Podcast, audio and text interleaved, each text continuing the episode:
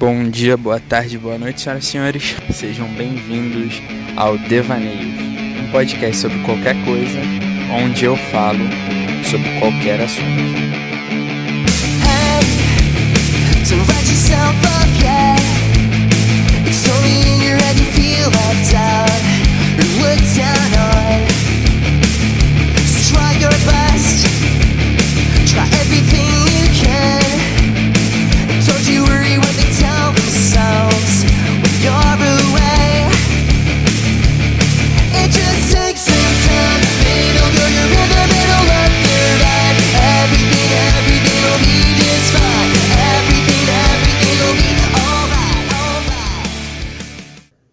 Sei que a intenção desse podcast não é falar de coisa séria, mas a notícia que a gente recebeu ontem, no meio da tarde, não pode ser deixada de lado. Um dos grandes jornalistas brasileiros sofreu um acidente de helicóptero e veio a falecer. Tô falando do Ricardo Boechat.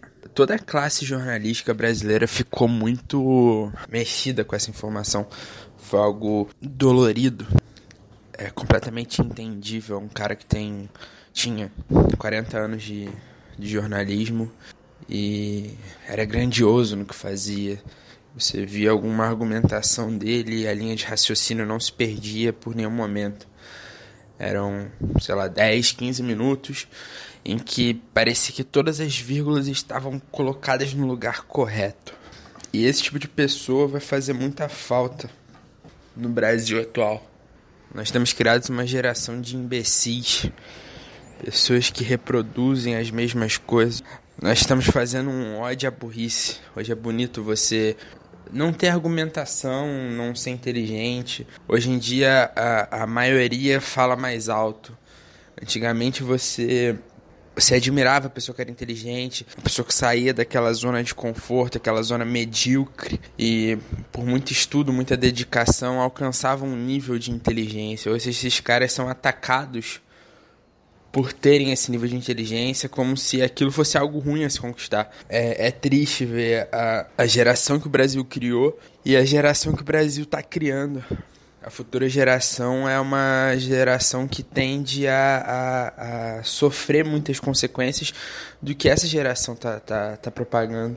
E perder um nome como Ricardo Boechat, um cara que sempre muito lúcido nas suas argumentações, por mais que você fosse contra ele, não tinha como você criticar a argumentação dele, porque estava sempre muito bem embasada.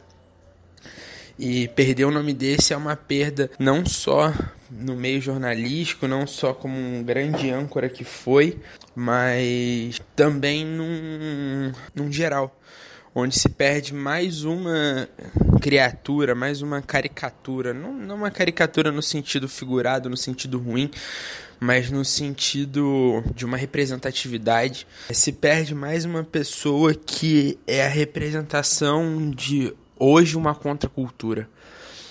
Que sempre foi, mas no passado era visto com bons olhos, hoje é visto com maus olhos.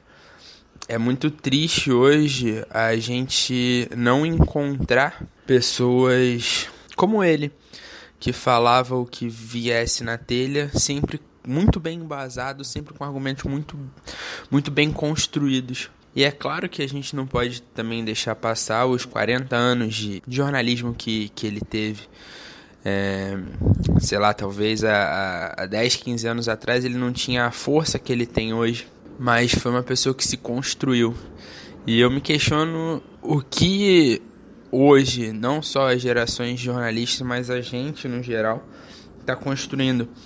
Quem nós seremos daqui 20, 30 anos? Será que a gente vai continuar no mesmo lugar, talvez mais emburrecido, uma vez que que aquilo que a gente não usa tende a se atrofiar, tende a, a, a, diminuir, ou se nós queremos construir algo maior, como esse cara foi, como esse cara representou muitas vezes.